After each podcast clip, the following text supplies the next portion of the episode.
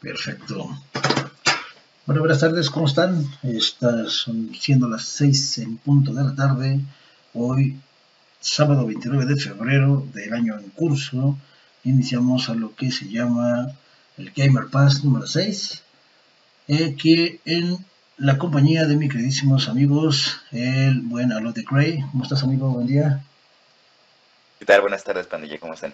Entonces, y mi querido camarada y compañero de batalla en Raven Six, soy tu padre. ¿Cómo estás, amigo? ¿Qué pasó, bandita? ¿Cómo están? Buenas tardes. Bien, amigo, buenas tardes. El que, bueno, este, nuestro querido compañero Carvelos se va a unir en un rato más, es su hijo, y si no le va a tocar para las cocas, así es que esperemos que sí.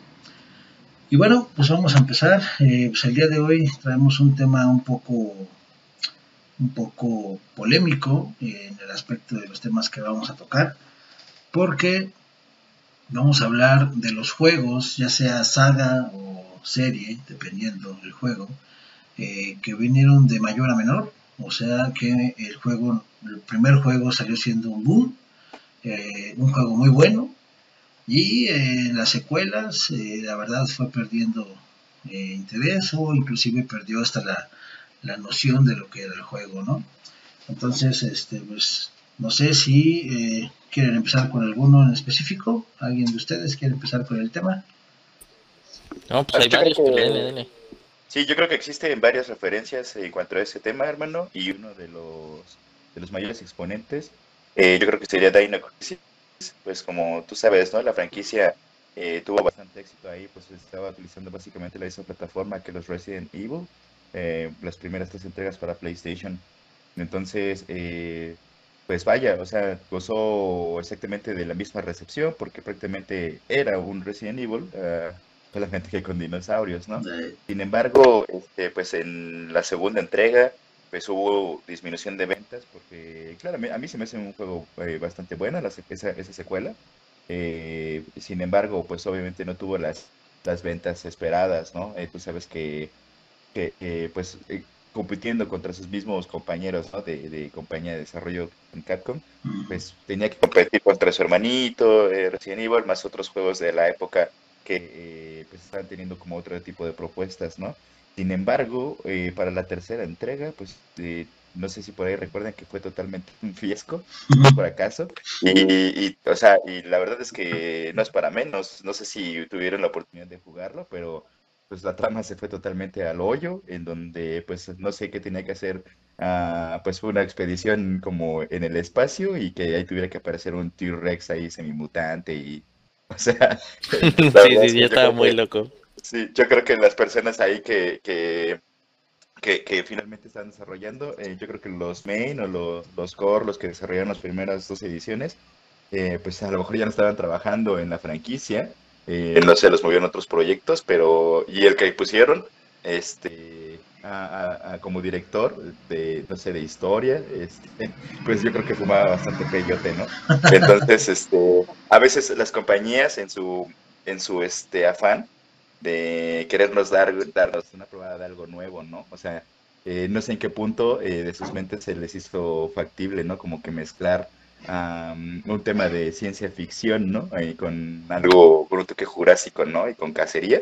Y el resultado, pues, fue ese, un total fracaso. Y, pues, bueno, Dino Crisis yo creo que inaugura bien esta, esta plática acerca de, franquicias que comenzaron bastante bien. Los primeros dos, dos Dino Crisis son unas joyas. Eh, y pues bueno, al punto en el que también se habla de posibles remakes, ¿no? Así que ahorita que están de moda los remakes de los Resident Evil, eh, pues eh, el 2, el 3 está a punto de salir, y pues que están finalmente generando muchos ingresos, ¿no? A, a, Capcom. Y no me sorprendería que, que realmente eh, esto fuera real y que estos remakes de Dino Crisis, al menos el 1 y el 2, se ocurran, pero dudo, dudo así bastante que existe una tercera, un, remake este, de la tercera edición, puesto que pues ah, yo creo que es un tema o una, una versión que, no quisiéramos recordar, ¿no? Eso en una tercera entrega que pues, prácticamente sepultó a esa saga y pues qué lástima, ¿no? La verdad es que eh, yo fui muy feliz con Dino Crisis 1 y 2. La tercera, o decepción. Y bueno, esa es una de las referencias que yo quería comentar el día de hoy. ¿Qué les parece? Fíjate que, que la verdad es que eh, muy, muy, muy bueno, pero yo ni siquiera sabía que había salido Daño Crisis 3, imagínate qué tan bueno estuvo. O sea, cañón, ¿eh? El 1 sí, una joya, la verdad es que eh, eh, Capcom eh, se ve que reutilizó el motor gráfico de aquel momento, este, de Resident Evil 3 Nemesis para, para Dino Crisis. la verdad es el 1 es un juegazo, es, es como, como un Jurassic Park, pero con, con armas violento y bien hecho, ¿no? O sea, la verdad es que a mí el 1 me encantó. El 2 ya no me, me, gustó, no me fascinó tanto el hecho de que ya le metieron eso de como el HP del enemigo y tener que disparar para bajarle el porcentaje y así, como que esa parte a mí, como que la mezcla entre acción y RPG no me encantó mucho, aunque la historia estuvo muy buena, la neta es que Dino Crisis 2 también la historia la tiene muy buena, pero este el 3 en serio que ni siquiera sabía que había existido, ¿eh? imagínate qué tan bueno es. No, hermano, y recomiendo que no lo busques. Porque vas, a terminar con un dinosaurio mutante robótico en el espacio, hermano, y pues Imagínate, ¿no? O sea, va a ser la misma jalada de Freddy contra Jason, ¿no? O algo así, más o menos. Ándale, yo creo que es uh, como la película de, de Viernes 13 2000 o, o Jason X, ¿no? Exacto. no sé si viste eso.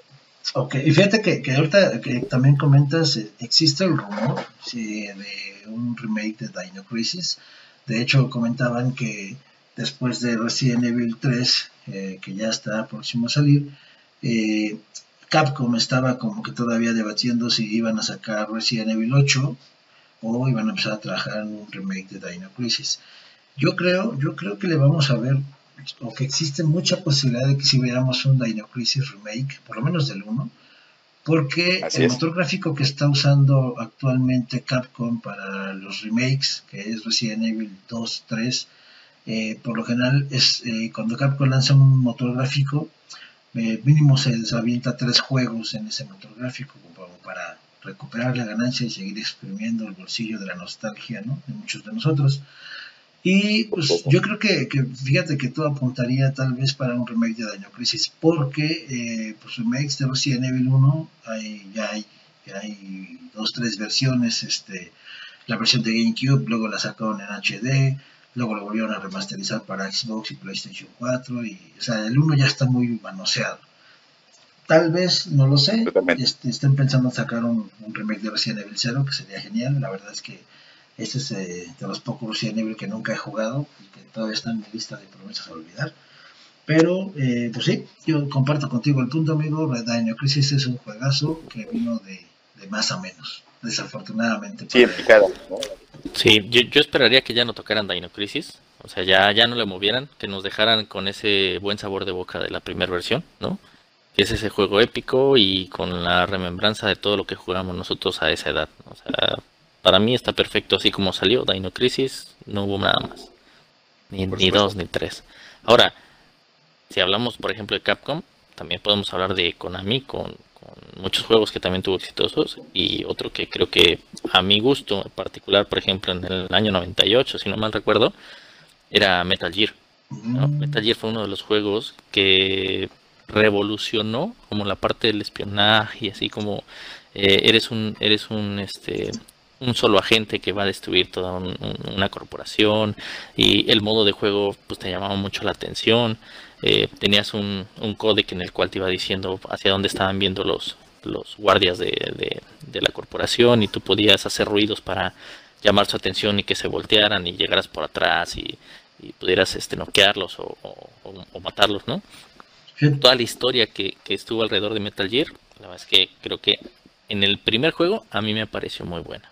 Sí, fíjate que inclusive ahí eh, hay que agradecer algo a Metal Gear que la verdad es que lo han explotado y explotado hasta el hartazgo, independientemente de los juegos, es el típico sonido de alerta cuando alguien te detectaba, ¿no?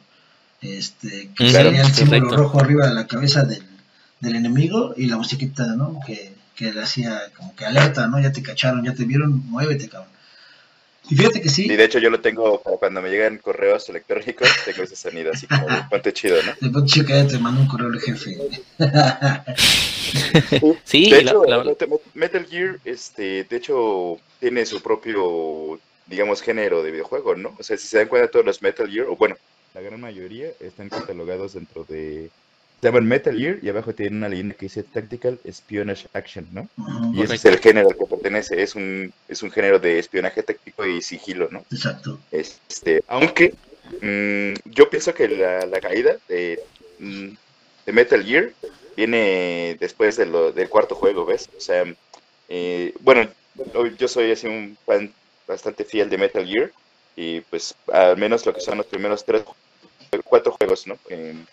Eh, los el primero para la PlayStation 1, este, Ujú. el 2 y el 3 para PlayStation No. 2 y el 4 que fue este para PlayStation 3 fueron como que pues el- la cúspide ¿no? de, de esa saga y en Mm, efecto después creo tuvo que que venir perdimos, algo los perdimos porque no los eh, pues que se llama Metal Gear Rising que no tiene nada que ver con espionaje sino que era Correcto. más como de acción como más basado en el tema de Ninja Gaiden y ahí es allá donde dijeron que ¿Qué? ¿Por qué le pusieron Metal Gear a esto, no? Pero bueno, estábamos hablando Lo que pasa es que es increíble, o sea, si, eh, si te pones a ver eh, este, y viendo como en- Metal Gear, ya te digo, a, a- mí al final, es que, desde el- la parte eh, del Metal 98, Gear después cuando, eh, bueno, es más, todavía si nos vamos un, poco antes, eh, en la parte del Metal Gear, el Solid Snake, por lo menos era una chulada. desde ahí este, comenzó esa saga sí, para mí. Sí. Eh, Para mí, hasta si quieres verlo eh, en mi particular punto de vista con el Sound of Liberty que se ve el Metal Gear Solid 2, ¿no? De Claro. ahí, o sea, era cada año sacar una versión de Metal Gear como si fueran capítulos de una serie de televisión, en la cual cada vez ya la historia iba siendo, o sea, literal que, que eh, peor que trama de La Rosa de Guadalupe, ¿no? O sea, apa- eh, aparecían los mismos personajes, pero los remasterizaban. Como pasaba mucho tiempo entre las historias, pues les iban así haciendo cambios eh, significativos. Entonces, de repente, como que, particularmente para mí, fue perdiendo la esencia de- del juego, ¿no? Ya después para mí era sacar por sacar.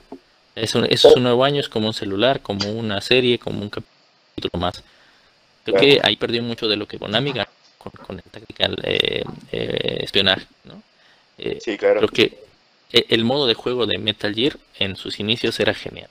Posterior ya fue metiéndolo en eso. O sea, incluso en, las primeras versiones de Metal Gear, los videos eh, o los eh, core que tenías que ver eran metiéndote a la historia. O ya eran como, ve la animación que tengo, si se ve muy bien el personaje, le detallo cada uno de los eh, artículos que trae en su, en su protector o algo y ya se pierde la esencia de lo que es Metal Gear, para mí.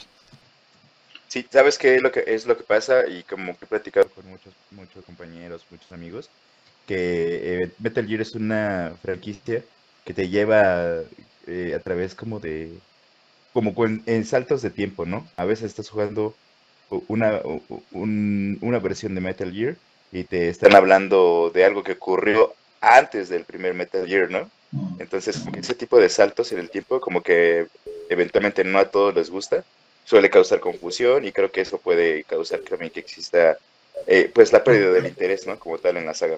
Pero es que tam- ¿Y, y qué también- tal cuando Ajá. sacaron el Survive?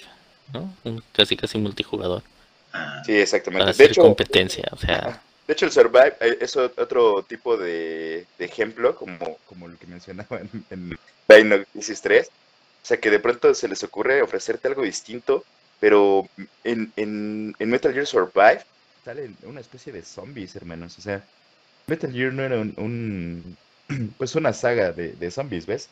Para eso, pues yo creo que pues, vas y te compras un Call of Duty, ¿no? Que tiene su, su sección de que es llamada zombies propiamente, para que puedas hacerlo, pero ahí qué les pasó, hermano. Igual, la misma referencia, yo creo que ese productor, claramente ya no está Hideo Kojima ahí, y. Hideo Kojima hubiera estado, pues les hubiera dicho, hey amigos, ya no se droguen, ¿no?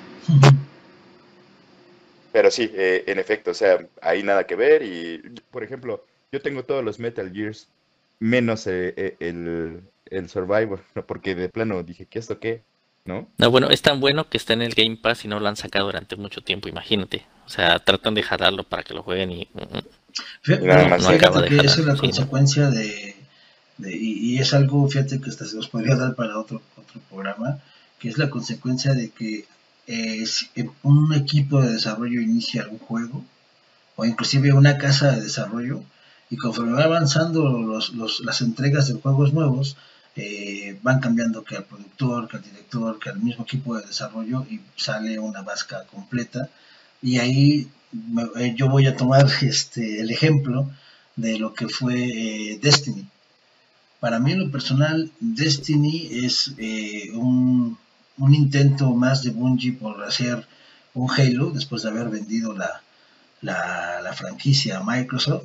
Es un intento de Bungie por hacer un Halo que ellos puedan volver a vender eh, y en lo personal, la verdad a mí Destiny no me gustó nada porque es un... Bien podría haberse llamado Halo, Halo lo que tú quieras.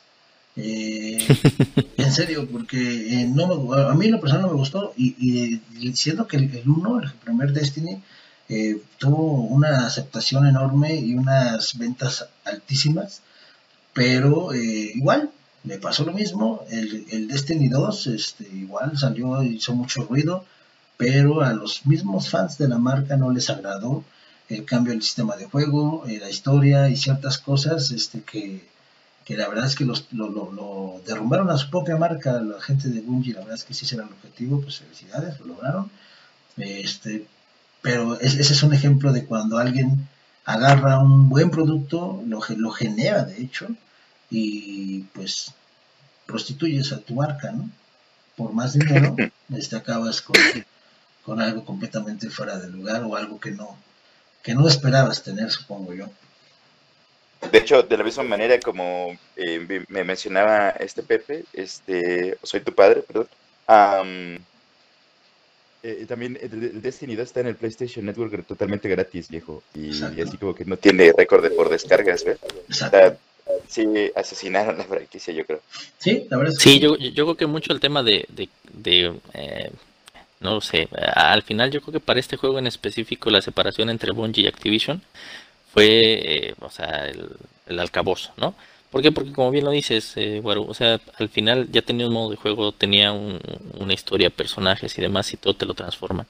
Eso es algo que uno como jugador le cuesta mucho trabajo aceptarlo. Lo comentábamos el programa pasado, ¿no? Con los skins de, de Jill. E, es lo mismo aquí en Destiny. O sea, eh, la separación, el cambiarte la plataforma, el cambiarte los modos de juego, deja de ser la esencia del juego. Creo que ese es algo de los errores que en todos los eh, juegos que ahorita hemos comentado eh, se ha tocado, ¿no? El quitar a lo mejor programadores, el tomar una decisión corporativa importante sobre un juego que tiene un boom, ¿no? O incluso el, el, apostar por una nueva plataforma, porque también muchos de los juegos que hemos hablado han salido en varias plataformas. Empezaron, por ejemplo, algunos en PlayStation, ¿no? Se fueron abriendo hacia computadora, se fueron moviendo hacia el Xbox, la, multiplataforma que decíamos, pero tampoco necesariamente todos los juegos tienen que ser así. Y eso es algo importante y que no han considerado. Fíjate que ahorita, que mencionaste el salto de plataformas y así, eh, retomando la marca Konami, eh, la verdad es que no sé eh, si recuerden para Super Nintendo la franquicia de juegos llamados International Superstar Soccer. Sí, por supuesto. Sí, claro. Muy bueno, ¿eh? Una chulada, la verdad, una joya. Ese juego fue una chulada. la versión de Super Nintendo, porque luego salió International Superstar Soccer 64 que la verdad su plus era pues que eran en 3D, pero nunca, o a mi parecer, nunca lograron obtener ese nivel de, de jugabilidad, de, que te amarre un juego, de desear jugarlo tanto como la versión para Super Nintendo, eh, porque inclusive hubo varias entregas de ese hasta que mutó de nombre, pero siguió siendo International Superstar Soccer. Tiene el famosísimo ISS, ¿no? O sea, juego, que vino a todos los fans del fútbol a, revolucionarnos, porque pues en, esencia solamente, eh, bueno, para la generación de, nosotros, es cuando ibas a los arcades o ibas a las maquinitas y jugabas el, famoso futbolito, ¿no?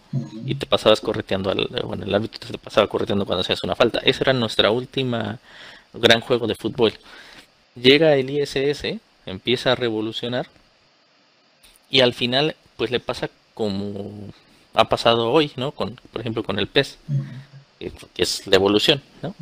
O sea, todos esos juegos, eh, en, en especial creo yo que como es algo que va ligado hacia un, deporte mundial tan importante, depende mucho de patrocinios y de compras de marcas y de compras de nombres.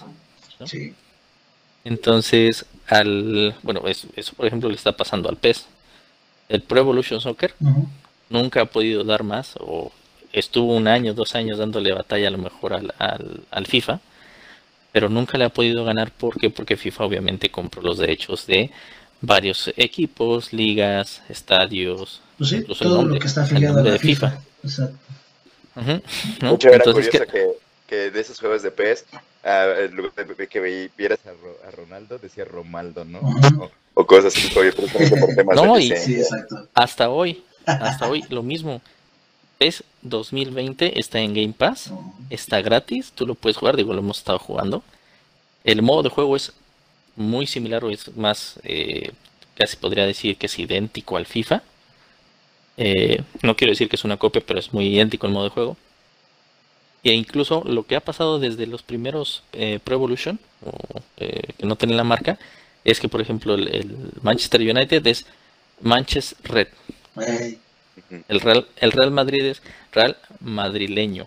O sea, no tiene ese nombre. Te hace como la referencia, pero igual los nombres no están. Los únicos que si no mal recuerdo y en este año que lo, que lo hemos estado jugando es eh, jugadores del Barcelona. Me acuerdo mucho, por ejemplo, de, en, este que hubo, uy, no me acuerdo en qué año, no sé si sea 2005, 2004, que aparecía Pierluigi Colina, que era el árbitro, el famoso, el, el pelón. Sí salió como portada del juego. O sea, imagínate qué, qué tan importante es tu juego que tienes que poner en lugar de un jugador de fútbol, pones al árbitro más famoso del fútbol.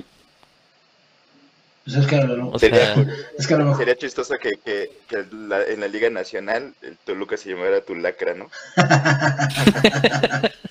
Primero que tuvieran una liga mexicana porque ni siquiera la tienen navegada. O sea, tan, tan limitado está el juego, fíjate. Sí, no, o sea, e incluso ni siquiera el nombre de la liga, o sea, tienes ligas eh, random que se llaman completamente distintas y que, en teoría, entre comillas, pues vas, eh, bueno, sabes que, qué liga es por el tipo de colores y el tipo de logo. Sí, fíjate que ahí este, Electronic Arts, eh, la verdad, sacó un, la, la puerquita de, la puerquita, el ganso de los huevos de oro, güey, y también quita, ¿por qué no? Este, al comprar los derechos de FIFA para, para sacar todos los juegos de FIFA, que la verdad, eh, eh, a lo mejor para los fans de FIFA una disculpa, pero así pienso. Eh, les venden todos los días lo mismo, pero con más bonito, ¿no? Es una Stacy Malibu con sombrero, ¿no? Pero el plus en verdad de lo que hace vender es este, pues que puedes jugar con tu equipo favorito, lo puedes este, no sé si eres aficionado del Atlas, lo puedes ser campeón, porque el Atlas en su vida ha sido campeón, o si eres de las Chivas, pues por lo menos ahí no van a perder tan fácil, creo yo. O inclusive este, afecta mucho, por ejemplo, el sistema de, juego del FIFA, que eh, si el equipo que tú, al que tú le vas descendía de la liga original, este, pues desaparecía de, de, los juegos en la versión de FIFA del año que tú lo vayas a jugar. Por ejemplo, si si tú le vas a los toros Nesa y en ese año descendió toros Nesa, pues sorry baby, este año FIFA no traía tus toros Nesa y no lo van a comprar, ¿no? Obviamente, pues estoy hablando de ligas locales. Si, si el, FIFA perdiera el patrocinio o el derecho de transmisión de lo que sería este Real Madrid, Manchester United, Barcelona, el Leverkusen, Liverpool, todos esos, pues a lo mejor ya no sería tan llamativo como lo fue en su momento este, el, Pro Evolution, porque inclusive FIFA con todo su nombre y sus licencias, eh, eh, hubo un momento, y específicamente el PlayStation, el PlayStation 1, en el que el, ISS, eh, este, con sus gráficos todos limitados, era más divertido jugar ese que jugar un FIFA. ¿Por qué? Porque era un juego en el que era bastante más realista. Si tú le pegabas al el botón para un disparo y estabas viendo hacia la tribuna, pues el disparo sería a la tribuna, papi, ¿no? Y, pero en el FIFA, si tú estás volteando a tu portería y disparas, automáticamente disparaba hacia la portería rival. Son, son detallitos que a lo mejor no importan tanto, pero la verdad este, pueden matarte la franquicia o hacerla que sobreviva dando patadas de ahogado como ahorita desafortunadamente lo es Pro Evolution porque le invirtieron en cosas buenas, en la jugabilidad es muy buena, los gráficos son muy buenos, e inclusive la narración donde sale el doctor García, Martinol y así, le da un buen sabor, pero la verdad es que es, sientes que estás jugando un juego pirata, ¿no? de alguna manera, ¿no? Exacto. No lo sientes completo. Sí, algo le falta. Sí, eh, eh, lo, lo, que comentaban, ¿no? O sea, por ejemplo, algo que a mí me gustó, que a lo mejor fue evolucionando uno con otro, nada que no recuerdo cuál, cuál, fue el primero, fue el, el, el tema del, del, disparo, ¿no? Que tanta fuerza, o que, eh, no sé si recuerdas en los tiros libres, ah, sí. en el FIFA lo evolucionaron primero, en el cual le podías dar la curva al balón, dependiendo el tipo de jugador que tuviera, lo que se haya entrenado, incluso los módulos, ¿no? Se empezaron a meter los módulos de entrenamiento, empezaron a meter, eh, no lo sé, alguna liga adicional, ¿no? Y, y, FIFA ahí despegó porque empezó a hacer ese tuning de quieres un pase largo pero con qué tanta intensidad, ¿no? Entonces te permitía no nada más ponerle un Y, ¿no? Exacto. sino darle la intensidad. Uh -huh. Ah, quieres hacer una, una tijera, una chilena, entonces puedes mandar el centro atrás y recorres a tu jugador para que la haga. ¿no? Y como bien lo dices, algunos se quedaron en el nada más aprieto A, B, Y, X. Ahorita, y ahí fue donde creo que perdió un mucho. detalle curioso está comentando Luis Ruiz que FIFA 20 no trae a la Juventus.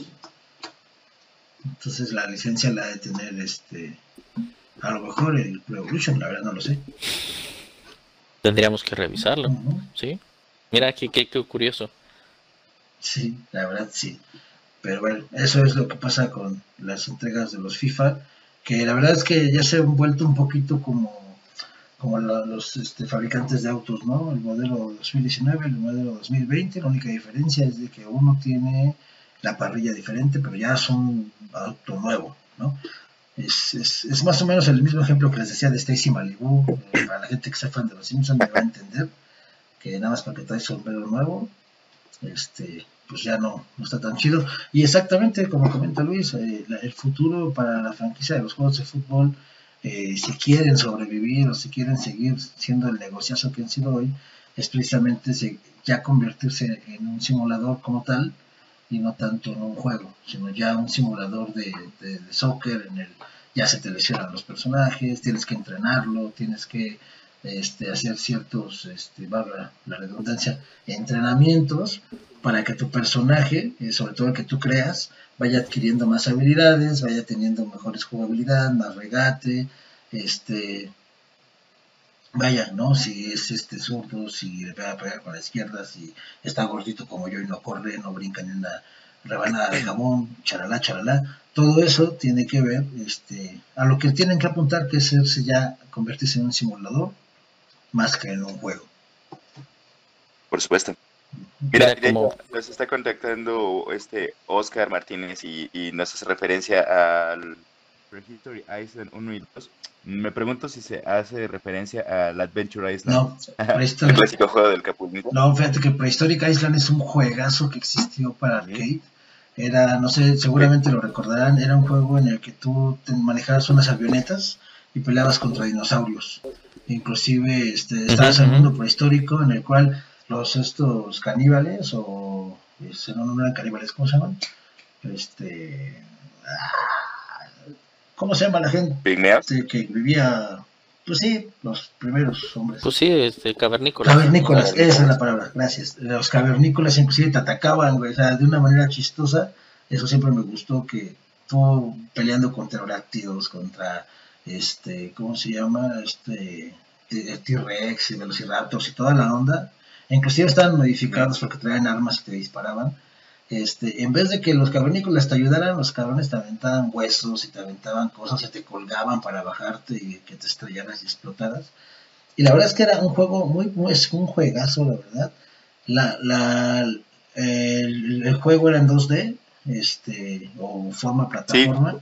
El único malo es que exactamente le pasó que en el 2, en el Prehistoric Island 2, quisieron eh, o intentaron, mejor dicho, darle un efecto 3D cuando la verdad en la época pues no estaba ni siquiera trabajado y sí le dieron un poquito en la torre porque ahora resultaba que los dinosaurios estaban en, la ciudad, ¿no? En Tokio, en, en, este, en Chicago, en Los Ángeles y así, y ahí como que ya, ahí ya no es como, como le pasó como a Jurassic Park, ¿no? O sea, entre más, más películas sacaban, la marcita estaba más asquerosa que la anterior. Qué loco, fíjate que nunca, ah, no, no conocía este juego y ahorita estoy viendo algunas imágenes en la web y en efecto, ah, yo veo aquí algunos, este, como que, que trataron de hacer unos renders ahí medios locos con los dinosaurios, ¿no? Lo que comentabas, como que con efectos 3D y, y pues bueno, entiendo que para la época, eh, pues sí no estaba tan perfeccionada esa, esa técnica, ¿no? Que, que pues el, quien lo pudo empezó a poner de moda fue Rare, ¿no? Exacto. Fíjate, este NK, aquí lo voy a, lo voy a descargar en un rato para darle, un- darme un quemón. Sí. Gracias por, por, por la referencia, este, Oscar. La es que sí, Muchas gracias. es un juegazo. Sí, ¿verdad? oigan, el equipo de redacción hizo una búsqueda exhaustiva y nos pasan el dato de que eh, efectivamente hay un eh, contrato de exclusividad entre la Juventus y Konami para que solamente se pueda ocupar eh, el nombre de Juventus en, eh, En el PES. 2020. Órale, Carlitos, aquí mira de lo que se entera. No, ¿no? esa, esa pelea sigue, sigue dando de qué hablar, ¿eh? Sigue la mata dando. Yo, yo- yo creo que se quedaron mucho en la pelea en lugar de meterle más a los videojuegos. sí, la verdad sí, Bastante. Están más enfocados en darse de garrotazos. la neta. ¿Saben, ¿Saben qué otro juego eh, también fue así como yéndose al caño, eh, su franquicia? Eh, específicamente Crash Bandicoot, hermanos. O sea, pues todos conocemos a, pues, a este marsupial, ¿no? Sí. Eh, las primeras tres entregas para el PlayStation, pues mágicas, ¿no? O sea, este fue un caso que hasta la mm, tercera entrega, o sea, fue cada, cada una de, de ellas fue así como escalando el nivel. O sea, si jugaron el, el- la, tercera versión, el Warp, fue así increíble, ¿no? El hecho de que ya podías utilizar como eh, la moto y viajar como por los mundos, ¿no? como que el- en ese momento, eh, pues Naughty Dog ya estaba bien consagrado, ¿no? Ahí con, con, con Sony. Y, y estaba entregando pues, bastantes cosas buenas. Sin embargo, ya empezaba como el declive. Eh, la siguiente entrega que tu- donde tuvieron algo que ver, eh, y la última, y creo que nada más como en temas así como de asesoría, fue el Crash Team Racing, que pues obviamente bastante bueno. Sí, la neta sí. Tuvo mucho éxito, totalmente pues ahí una copia de, de Mario Kart, sin embargo, creo que logró tener su propia esencia, ¿no? Al punto en el que pues hoy ya tenemos un remake eh, de bastante buena calidad y, y que te, te sienta varias horas ¿eh? ahí a pegarle, eh, motivo de muchas reuniones yo creo. Pero después de ahí, después de las primeras tres entregas y de este Crash Team Racing, pues ya vino el declive porque obviamente los derechos fueron medidos, ¿no? A otras compañías y Naughty Dog realmente tuvo, ya no tuvo nada que ver con el personaje. Y este, y, pues, y una versión por ahí que se llama Crash Bash, que era como de minijuegos, no sé si alguno de ustedes jugó. Este, muy, muy entretenido, la verdad, pero ya se veía incluso el diseño del personaje distinto, ¿no? Y bueno, de ahí para el real, o sea, de ahí no, no hay muchos títulos que incluso no se llegaron a conocer de Crash Bandicoot. Este, por ejemplo, am, el Wrath of Cortex que salió pues para ya para las tres consolas, ¿no? Que estaban en ese tiempo que eran PlayStation 2, Xbox, este, y hasta para GameCube, ¿no? Pero la mayoría de la gente no los conoce, ¿por qué? Porque en efecto, pues creo que hasta las primeras tres entregas y el Crash Team Racing fueron las mayores referencias y a partir de ahí todo lo que hicieron con la historia fue totalmente rebuscado, que si Coco esto, que si el otro, que si llegó Neo por acá. Entonces ya no fue tan, tan interesante ver. Incluso salieron algunas versiones para Game Boy Advance, que, que, pues mm, digo, o sea, yo nunca tuve, pero pues lo que tú comentabas hace rato, este, Waruso. ¿no? O sea, como en el caso de Dino Crisis 3, ni estabas enterado, ¿no? De que, de que había salido. Y eso es porque, pues, eventualmente la salida de Nauru, la venta del personaje, ¿no? O sea, hizo que, pues, todas las versiones, todo el- cualquier juego de Crash Bandicoot posterior a la época dorada con el PlayStation 1, pues se fuera totalmente al caño, ¿no? Y O sea, fíjate al que- punto en el que... Ah. Oh. Ah, Sí, escucho. Perdón, amigo. Mira, y fíjate que al nivel, al lo- el nivel que al que llegó Crash Bandicoot fue a ser considerada la mascota de Sony. O sea, lo que era Mario Bros para Nintendo y lo que nunca ha tenido Xbox, porque seamos sinceros, el jefe maestro no es una mascota, sino un personaje. Entonces Halo Claro. nunca va a poder ser eh, como que considerado 100% la mascota de Xbox. Xbox no tiene mascota. Eh, pero en esta pelea por tener un personaje que le peleara a nivel mascota, si tú quieres, este, en juegos a Nintendo, pues era Sony con Crash Bandicoot. O sea, era, este Crash era un símbolo de Sony. Y al momento de que empiezan a, pues, a, decaer tanto la calidad de los juegos, se vende la franquicia. Lo que te, es lo que te digo, o sea, lo que pasa con casos como el de Bungie, como Naughty Dog, o sea, ya vendes un producto, pues ya está posicionado, ya tiene cierto cariño, ya está arraigado con tus, con tus gamers, con tus fans, y llega alguien más que pues, la verdad es que le vale pepino tanto la franquicia porque lo único que quiere es generar dinero y empiezan a sacar juegos este, pues, absurdos y completamente incoherentes con la historia original y lo empiezan a echar a perder. Entonces yo creo que ahí, fíjate que inclusive hasta podrías tratarlo el tema como de traición a los, a los fans de, Sony, porque pues, les quitaron a su mascota, ¿no? O sea, igual ya está un tache para Sony, porque pues si Naughty Dog iba a vender, pues cómpralo, cómpralo y hazlo ahora sí tu mascota oficial. Y fíjate, es lo que ahora pasó, ¿no? Ahora Naughty Dog es realmente una compañía que le pertenece a Sony. Exacto. O sea, mucho tiempo después ya compraron la empresa, pero si, si los derechos de Crash Bandicoot existieran aún eh, dentro de Naughty Dog, pues ya tendremos mascota nuevamente los PlayStationers. Exacto. Y la verdad es que una muy buena mascota, ¿eh? Sí, por supuesto. ¿Quién de ustedes no prendía el PlayStation, escuchabas el logo de, de PS y luego escuchabas el Naughty Dog? Eh. Era algo marcado entre Cash Bandicoot, PlayStation y Naughty Dog. Sí, era sí, de hecho, tan clásico que en el Uncharted 4 de Naughty Dog hay una escena, ¿no? Donde ah, están haciendo con PlayStation 1 y justamente están jugando Crash Bandicoot, ¿no? De hecho, creo que hay un minijuego que puedes, valga la noche a jugar, ¿no? Ahí en el, este, con Crash. Creo que sí. Sí, totalmente. Te, puedes echar una partida de Crash Bandicoot. Ajá. Correcto. Sí, pues, y así es. Y, sabes, y, y después de, de, esas hay fácil unas 10 versiones o 10 entregas de Crash Bandicoot mínimo, ¿ves? O sea, hay entregas hasta para iOS, hay así cantidad impresionante de, de juegos de Crash que se desarrollaron, pero pues clara, cada una de ellas siempre fue un fracaso, ¿ves? O sea, porque la gente ya no estaba interesada, ¿no? Sí. en este punto parece como si la gente hubiera sido leal a Naughty Dog, ¿no? Si ya no tiene nada que ver Naughty Dog ahí, pues no me interesa Crash Bandicoot, ¿no? Es lo que te digo. Y te voy a ser bien sincero, vi 17 juegos en listados de Crash Bandicoot y solamente conozco dos. El Crash Bandicoot original y el, el Crash Team Racing. De ahí en fuera, muy honesto, no, no conozco ningún otro. ¿eh?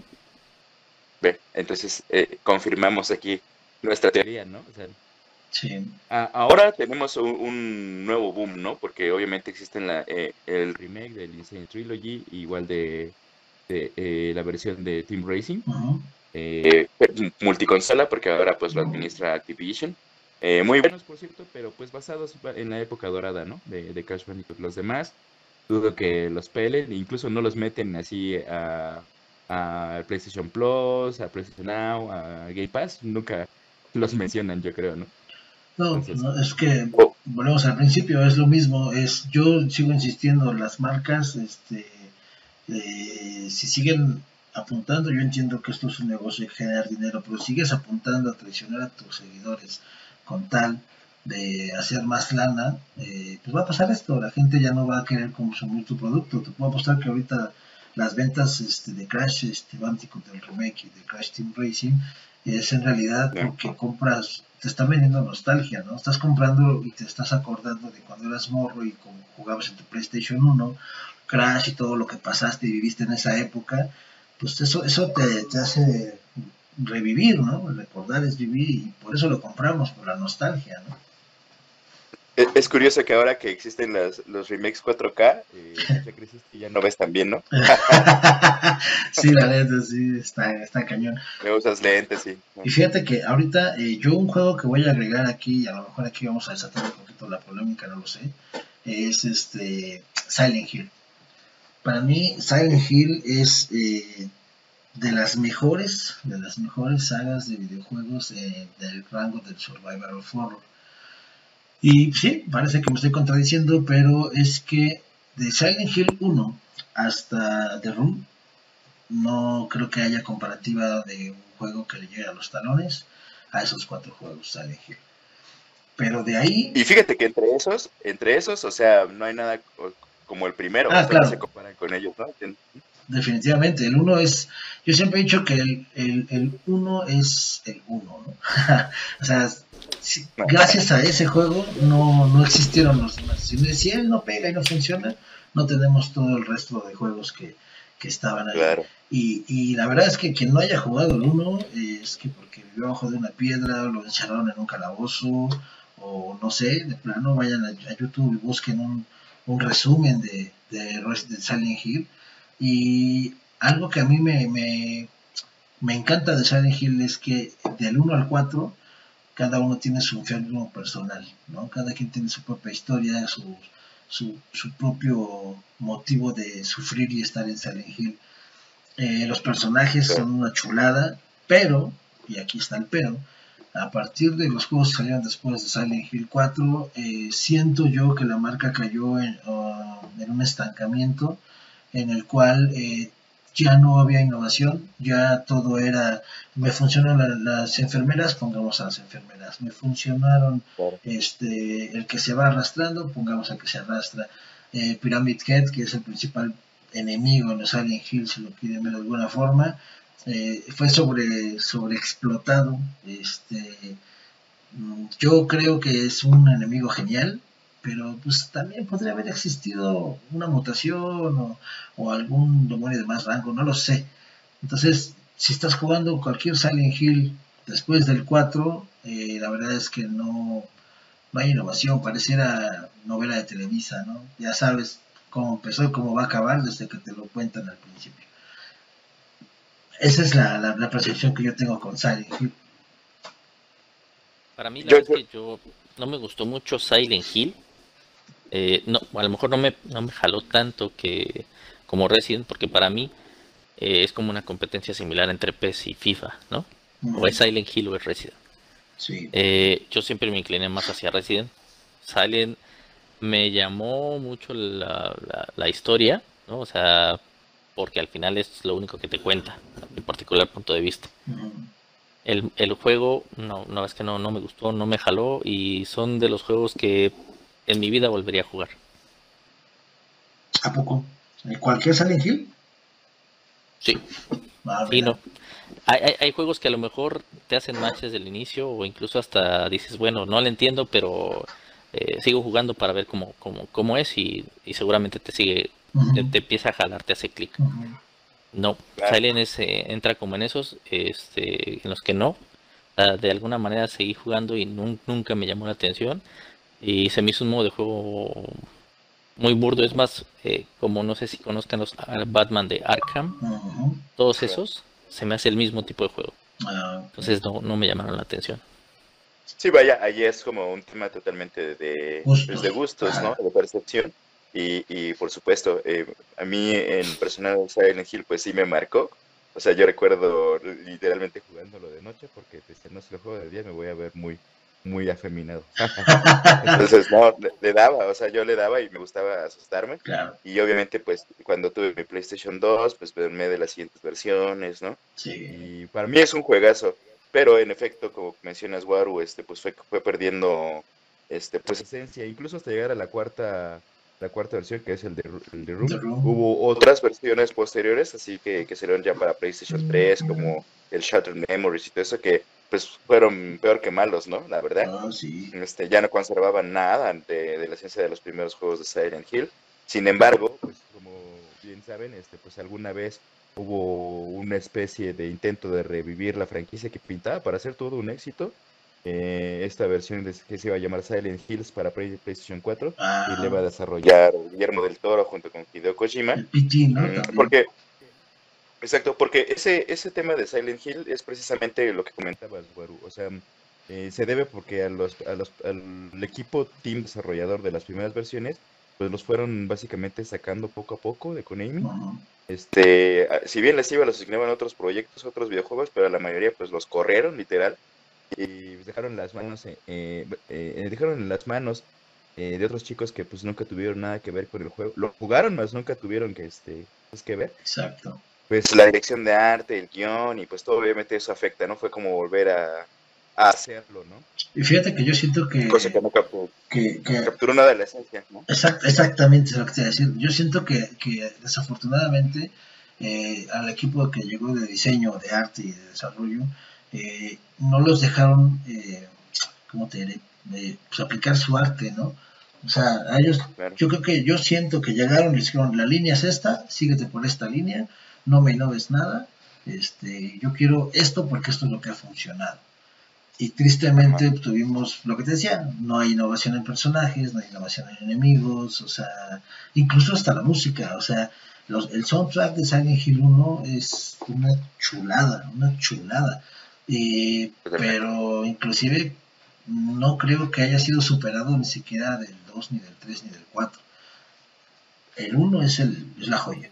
Pero tristemente, pues ahí está marcado, eh, exactamente como comentabas, este, el demo, los que pudieron jugar el demo de PT eh, con Guillermo del Toro, la verdad es que ese estaba para ser una chulada de juego porque Del Toro está igual de corrompido mentalmente que nosotros, creo yo.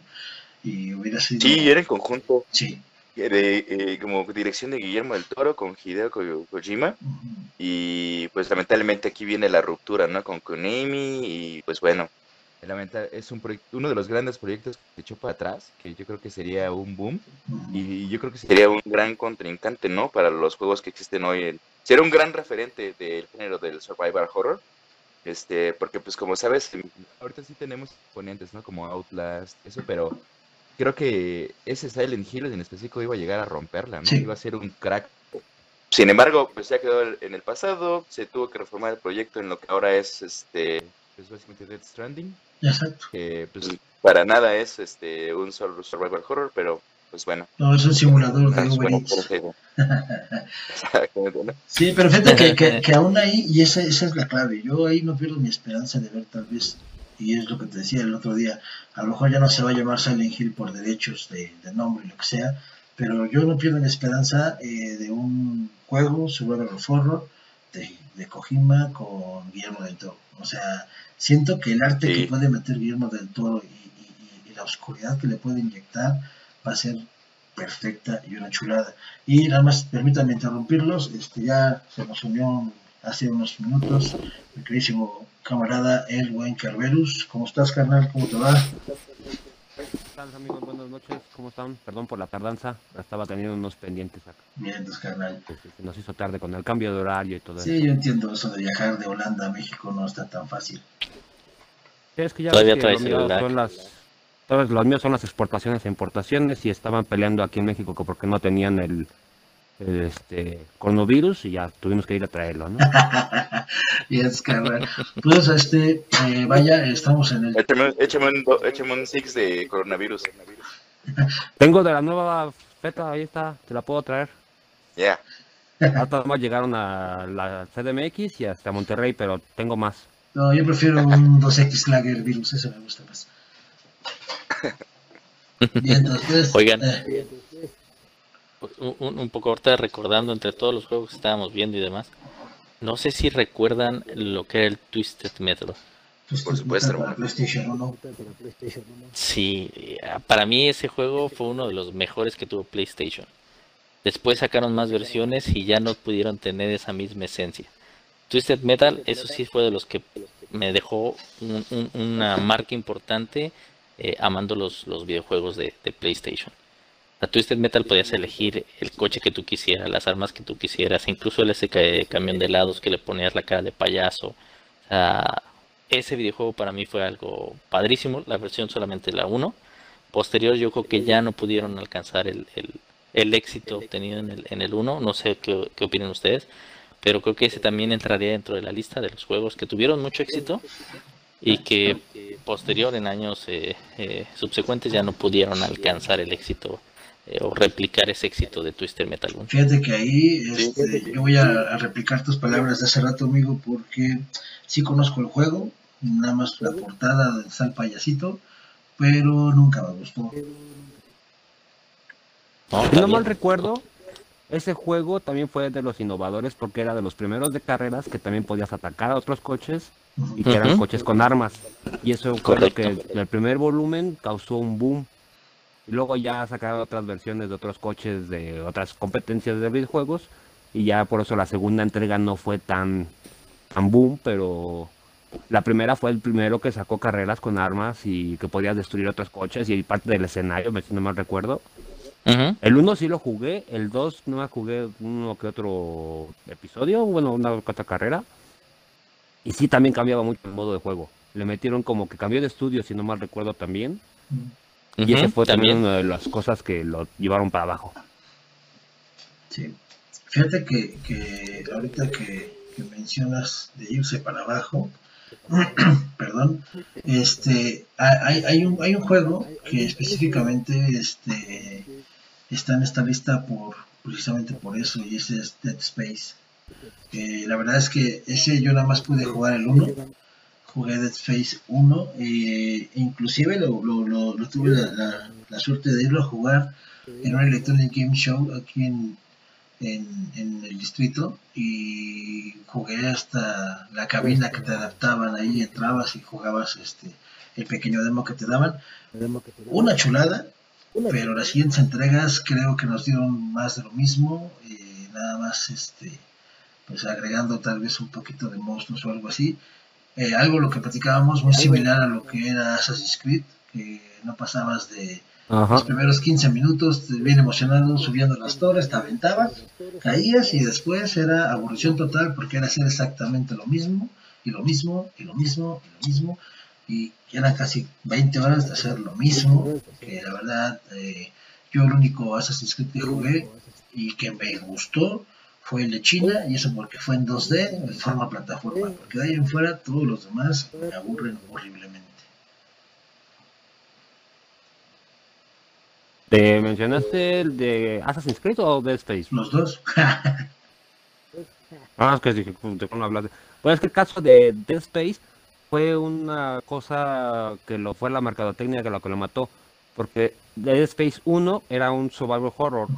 Y ese por eso el juego que estaba diseñado para ser un survival horror. Cada disparo contaba, los enemigos no te salían a cada rato. Y este, y si te daba miedo en ciertas partes, ¿no? Si te habría sacado uno que otro susto. Exacto. Lo que pasó con el 2 es que ya fue absorbida esa compañía que hizo, bueno, ese estudio fue absorbida por Electronic Games, no, este, por este EA. Electronic Arts. Y este, y ya lo tuvieron que adaptar, porque ya de hecho ya no estaba este, previsto que se hiciera una secuela. Y aunque fue el juego para electrónica, para EA, el juego más vendido de ese género, no llegaba a las ventas que llegaba un FIFA o que llegaba este unos juegos emblema. Entonces lo que hicieron fue meterlo a lo que estaba este vendiendo, que en ese tiempo era Gears of War, este Resident Evil. Ajá. Por eso fue que lo cambiaron. De hecho, los creadores nada más estaba en el 2, uno de ellos fue el que estuvo supervisando el proyecto. Por eso en el 2 cambia mucho la temática en el 3 ya quisieron recuperar, ya tienen a más personas del estudio original, pero aún así le metieron muchas microtransacciones y en el 3 ya tiene un poco más de tipo terror y este de hecho es cuando regresas a la nave principal, la ¿cómo se llama? Tiene un nombre samurai la nave. Este Shigami creo que se llama la nave. Y el que es la nave del 1. Sushi. Ah, y todavía ahí como que te recuerda. Pero ahí fue cosa del estudio de la compañía grande que absorbió al estudio, que es una, un chiste que se repite muy constantemente en los videojuegos. Sí, eso es lo que los mata. Las sagas que más me gustan son las que empiezan con grandes estudios o que ya están pensadas con este vistas hacia adelante. El caso que más me ha impactado a mí, que me ha gustado en todas sus entregas, es el de Mass Effect. No sé si ya lo he mencionado. ¿No? Ese juego tiene una historia increíble, está muy extendida y los tres juegos están este, enlazados perfectamente. O sea, todo lo que haces en el 1 fue de los primeros juegos que la acción que tomabas en el 1 repercutía en el 2 y en el 3. Y era de los primeros juegos que te, podías tener un romance. Y para tener el romance tenías que hacer las acciones necesarias desde el 1 para que el romance se diera en el 2 o en el 3. Órale. Pues nunca lo he jugado. Pues está muy bueno. Al que no lo haya jugado, les invito a que lo jueguen. Las tres, este, hay una edición que se viene deluxe, vienen las tres entregas juntas. Y de hecho, este, en el 1 no hay muchas acciones que puedas así medio impactar en el juego. Hay una sobre todo, que es en una parte del juego, ya casi al final, tienes que elegir a que uno de tus compañeros se tiene que sacrificar. Y tú escoges a quién. Ah. Y depende de lo que hagas, de la elección que tomes, va a repercutir en todo el juego. Ok en el 2 y en el 3. Fíjate que, que ese, Fíjate, ese, ese, sí me llamó la atención. y aparte esa historia que acabas de comentar, esa, esa fórmula, me recuerda a un juego que también murió, que empezó muy bueno y murió, que es Fable. Fable también... Bueno, pero Fable ahí es que ese fue... Le hicieron saga a fuerzas. Exacto. Porque no estaba pensado para saga. Exactamente. Y eso lo mata. Eso Fable fue el primer juego que quisieron hacer donde cada acción contara. Ajá puntos malos. Este, cada acción tenía que contar. El juego 1 es una maravilla. De hecho, lo sacaron en versión remasterizada, no tiene mucho. Y sigue siendo una maravilla. Ya está algo soso para los tiempos de ahora, pero aún así te entretenía horas.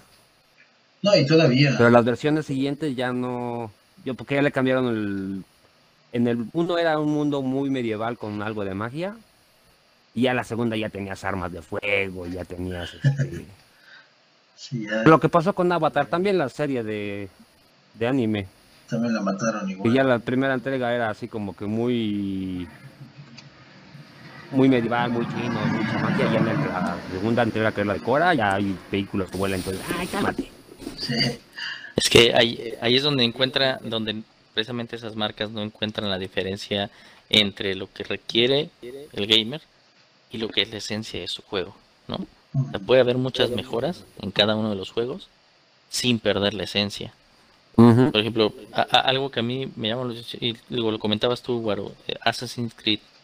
Assassin's, si no mal recuerdo, es de Bugisoft, ¿no? Sí. Ubisoft. Bugisoft. Bugisoft. es de cariño para los amigos. O sea, sí, sí, sí, de cuates. Eh, Bugisoft le ha llegado muchos éxitos a las manos. O sea, literal, ha tenido éxito por videojuegos de una sola entrega. Uno de los que nos gusta mucho es el Dead by Daylight. Pero cuando llega el momento cumbre y tiene que evolucionar, ahí es cuando truena. Exacto. Es O sea, le pasó con Assassin's Creed, le ha pasado con Dead by Daylight.